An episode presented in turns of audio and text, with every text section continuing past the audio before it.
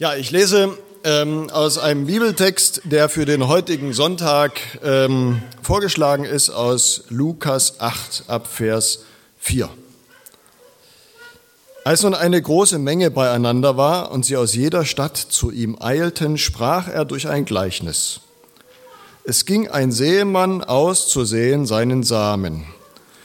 Und indem er säte, fiel einiges an den Weg und wurde zertreten. Und die Vögel unter dem Himmel fraßen es auf. Und anderes fiel auf den Fels. Nochmal. Und als es aufging, verdorrte es, weil es keine Feuchtigkeit hatte. Und anderes fiel mitten unter die Dornen. Und die Dornen gingen auf und erstickten es und anderes fiel auf gutes Land. Und es ging auf und trug hundertfach Frucht. Da er das sagte, rief er, wer Ohren hat zu hören, der höre. Kamelle. Manche von euch fühlten sich vielleicht gerade an Karneval erinnert. Nicht Gerd? Wie ist das so? In Köln, ja. Köln und Düsseldorf, da werden aber wahrscheinlich keine Hustenbonbons verteilt. Jetzt. So wie gerade die Bonbons auf euch niedergegangen sind, so reichlich streut Gott sein Wort aus in dieser Welt. Er redet mit uns durch die Bibel, das meist verkaufte und verschenkte Buch der Welt mit einer Auflage von drei Milliarden weltweit. Danach mit 1,5 Milliarden kommt Mao Zedong. Ja, Gott spricht zu uns durch poetische Texte und eingängige Lieder auch mit Bewegung. Er säuselt dir leise ins Ohr durch Gedanken und Impulse des Heiligen Geistes. Gott spricht im Traum und durch die Predigt. Er redet unaufhörlich durch die Zeugnisse der Heiligen Schrift. Er nutzt Radio und Fernsehen, Internet und TikTok. Nicht wahr, Wadi? Wadi verbreitet täglich, immer wieder, stundenlang auch das Evangelium über TikTok und ist damit Muslim im Gespräch. An jedem Ort bei Tag und Nacht spricht, ruft, flüstert und schreit er seine Liebe hinaus in die Welt, seine Warnungen, seinen Rat, der zum Leben führt. Gott ist kein stummer Fisch, sondern ja eigentlich eine Quasselstrippe. Auf jede erdenkliche Art und Weise will er dir sagen, ich liebe dich, ich liebe dich, ich liebe dich. Er streut reichlich aus, obwohl er weiß, das kommt längst nicht alles an. Viele Bonbons, ja vielleicht sogar die meisten vorhin landeten auf dem Fußboden. Und auch von Gottes Wort geht viel daneben. Ohren und Herzen sind hart. Wir hören oberflächlich oder sind ständig abgelenkt. Hätte ich so ein Gegenüber, ich hätte schon längst aufgegeben. Der will ja nicht, der hört ja nicht zu. Dem ist anderes wichtiger. Oder ich würde nur ganz gezielt einzelne Anfragen starten. Und wenn das auch nicht gefangen oder empfangen wird, bitteschön, dann gibt es eben nichts mehr. Gott aber spricht wieder und immer wieder. Und weil die Menschen ihn trotzdem nicht hören wollen, weil sie lieber auf Menschen hören, darum wird er auch noch selber Mensch. Das Wort wurde ein Mensch und wohnte unter uns, und wir sahen seine Herrlichkeit, voller Zuwendungslust und Wahrhaftigkeit. So beschreibt es der Jünger Johannes, und er hat dabei Jesus Christus vor Augen, voller Zuwendungslust. Das alte Wort dafür heißt Gnade. Und voller Integrität und Zuverlässigkeit, der biblische Begriff dafür ist Wahrheit. So ist Gott, so ist sein Reden. Kein leeres Gequatsche, sondern das hat Hand und Fuß. Schau Jesus an und du weißt, was Gott dir sagen will. Die Frage heute ist, ob das auch bei uns ankommt, was Gott sagen will durch seine unzähligen Kanäle. Empfangen und behalten wir sein Wort oder diskutieren und verwalten wir sein Wort? Was will er denn mit seinem Wort bei uns erreichen? Möchte er gerne, dass du theologisch gebildet wirst und Bibelwissen ansammelst? verschwendet er sein Wort wie Bonbons beim Karneval, damit du ein paar nette Tipps zur Lebensgestaltung bekommst? Ist sein Ziel, dass du dich an seiner Zuwendungslust berauschst? Alles nicht verkehrt, aber das ist es noch nicht.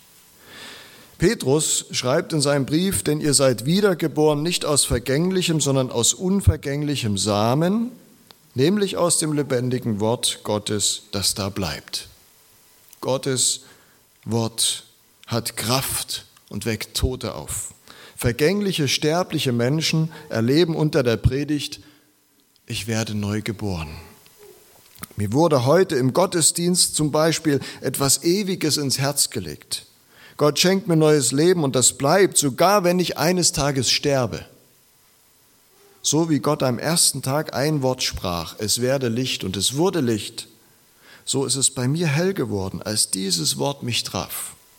Ich bin nie mehr allein. Ich bin geliebt. Ich bin sein Kind. Ja, aber jetzt geht es erst richtig los. Nicht, dass Gottes Wort bei dir im Herzen aufgeht, ist das Eigentliche. Hundertfache Frucht ist Gottes Ziel bei dir.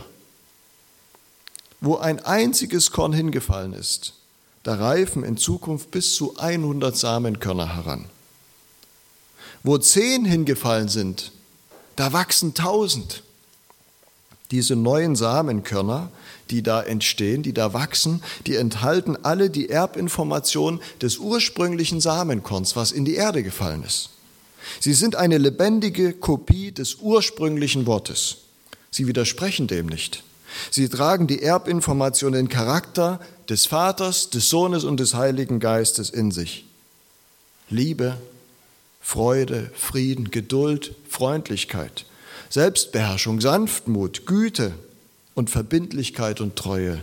Das sind die Früchte, die da heranwachsen, wo der Same des Wortes aufgeht.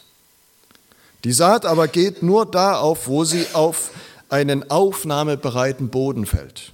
Gottes Reden geht zu Herzen. Hören und behalten nennt Jesus das. Was da passiert, wo das passiert, da wächst ganz Neues und Wunderschönes heran.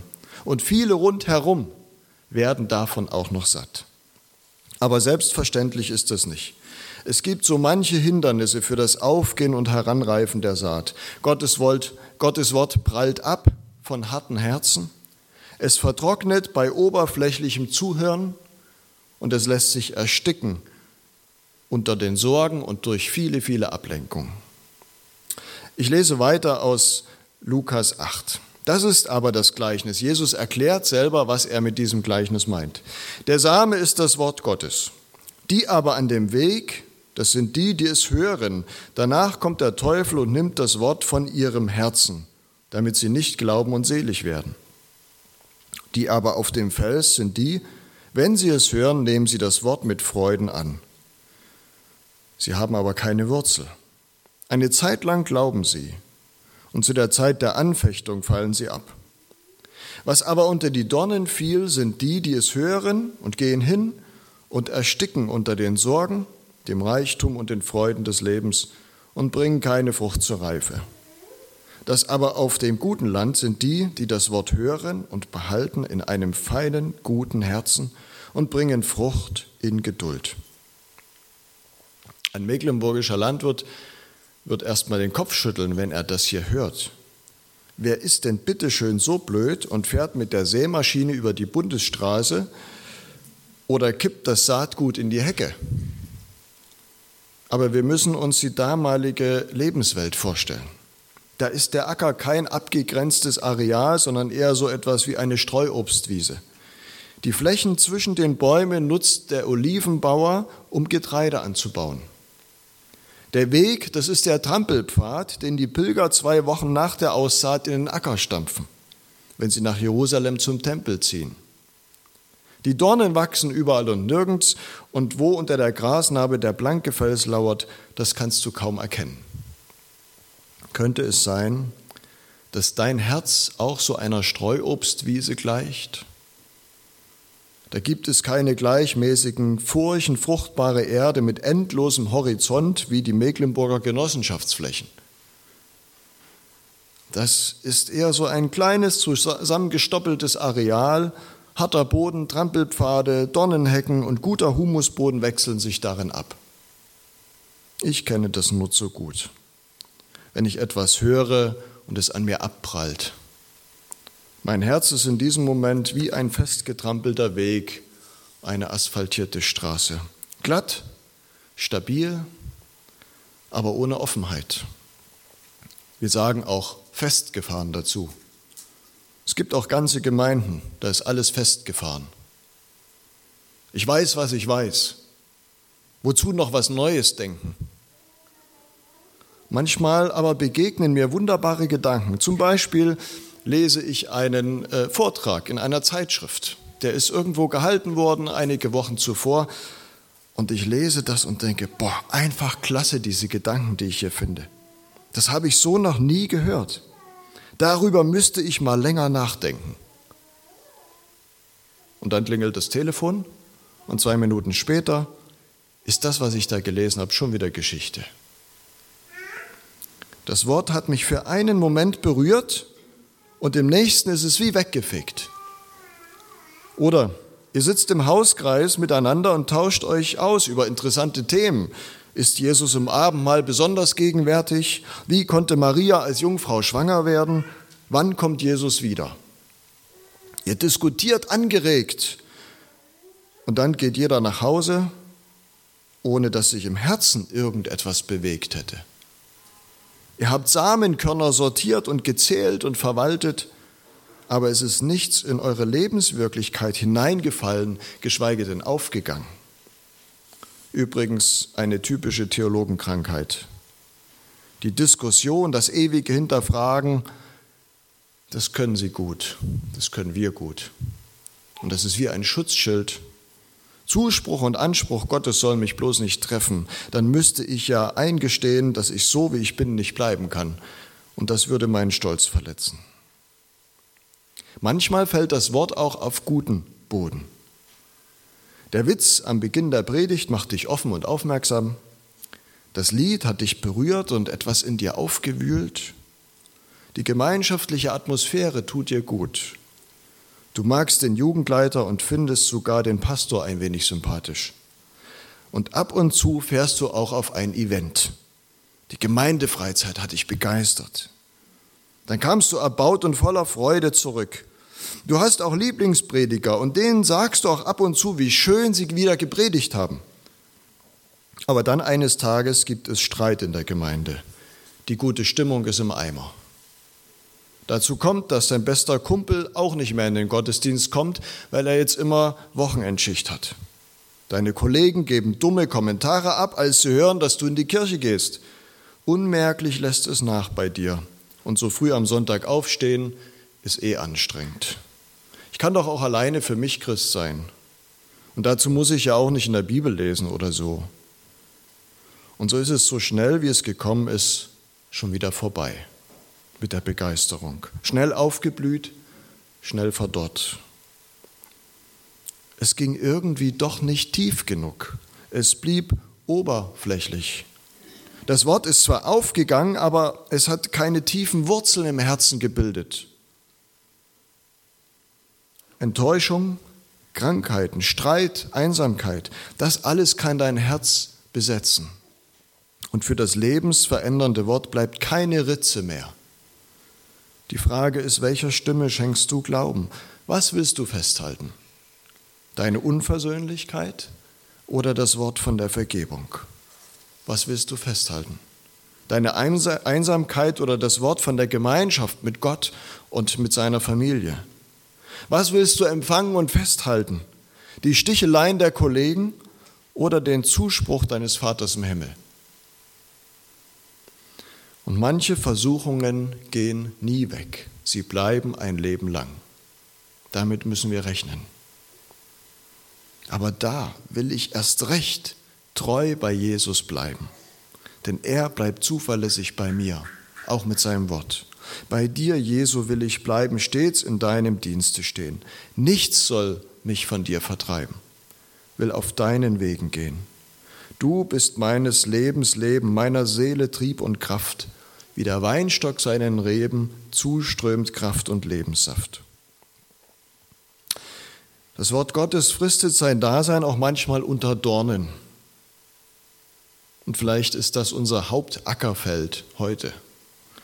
Die Dornen sind die alltäglichen Ablenkungen durch Sorgen, Reichtum und Freuden des Lebens. Jetzt könnten wir eine Stunde lang über unsere Sorgen sprechen. Und wenn du nicht gerade reich bist, dann hast du doch eine Menge Dinge. Und hoffentlich habt ihr auch Freuden des Lebens. Und wem da nichts einfällt, der braucht nur mal kurz sein Smartphone rauszuholen. Welche Apps hast du darauf, die vielleicht für deine Sorgen stehen? Tier Online, Tagesschau-Nachrichten oder die WhatsApp-Gruppe Familie? Wie viel Zeit verwenden wir für das Inhalieren schlechter Nachrichten? Wie viel Energie lassen wir dabei? Wir machen uns Sorgen wegen Krieg, wegen Krankheit, wegen der Kinder. Das Wort von Jesus, euer himmlischer Vater weiß, was ihr bedürft, das ist vor lauter Sorgen längst erstickt. Dann der Reichtum oder dein Besitz. Schaust du auf dein Handy, da entdeckst du vielleicht PayPal, Amazon, die Deutsche Bank-App, eventuell auch eine App deiner Aktien oder ETFs. Alles wunderbar. Gott hat nichts gegen Besitz. Ehrlicher Besitz ist in der Bibel Ausdruck von Gottes Segen. Es ist der Schöpfersegen, der dir Genuss und Lebensfreude ins Leben spült. Er ist immer dazu da, echte Freude zu schenken und anderen damit zu dienen. Dient dein Besitz dir und anderen oder erstickt er das Reden Gottes in deinem Leben? Dann ist er kein Segen mehr, sondern zum Fluch geworden, wie Dornen auf dem Acker.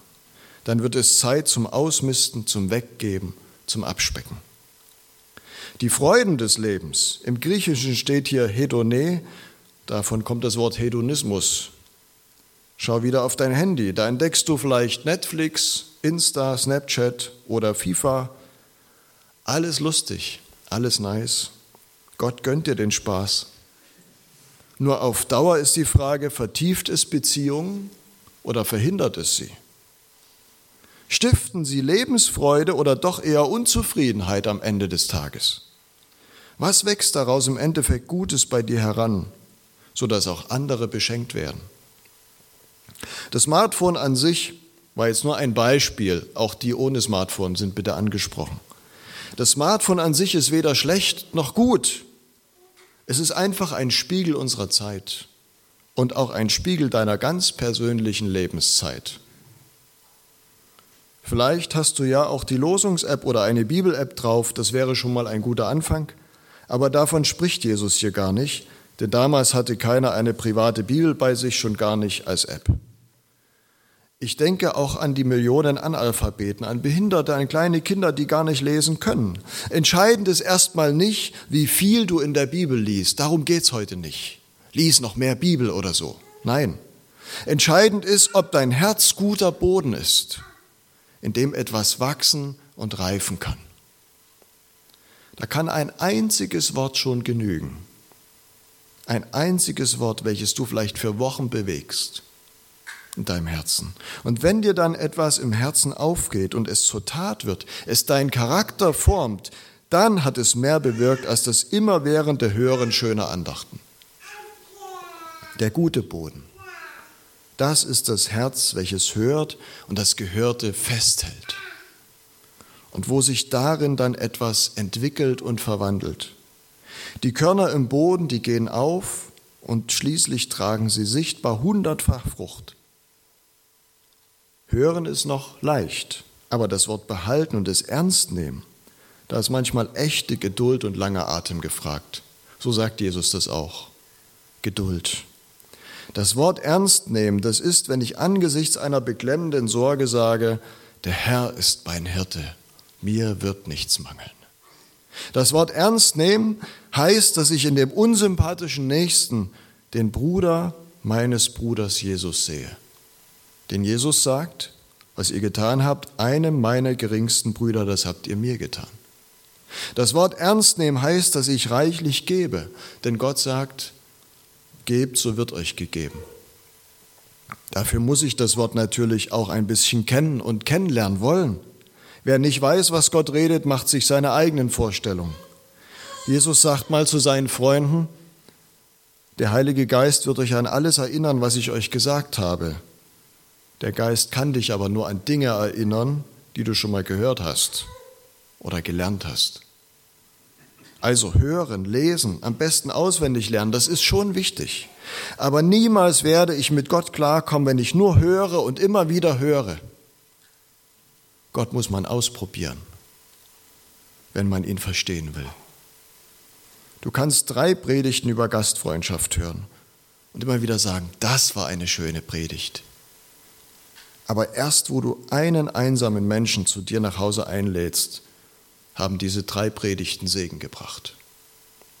Du kannst zehnmal etwas über Vergebung hören, aber erst wo du selbst vergibst, ist das Wort bei dir ans Ziel gekommen. Du kannst 50 Mal etwas von der Kraft des Betens hören, aber erst wo du selber Gott in den Ohren legst, wirst du Erfahrungen machen. Du kannst hundertmal von Gottes Gnade hören, aber erst dann, wo du sie annimmst, ganz persönlich, wirst du ihre Lebenskraft erfahren. Jesus sagt uns heute, Gott redet auf so vielfältige Weise mit euch. Sein Wort ist zuverlässig und voller Zuwendungslust. Nehmt es an räumt die Verhärtungen in euren Herzen weg und reißt die Dornen aus. Und dann haltet geduldig an seinen Zusagen fest.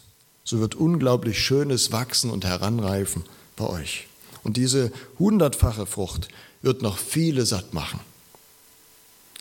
Und wer vorhin reichlich Bonbons gefangen hat, darf sie jetzt reichlich weitergeben und teilen. Wer hatte noch keins? Ich habe einfach zu wenig.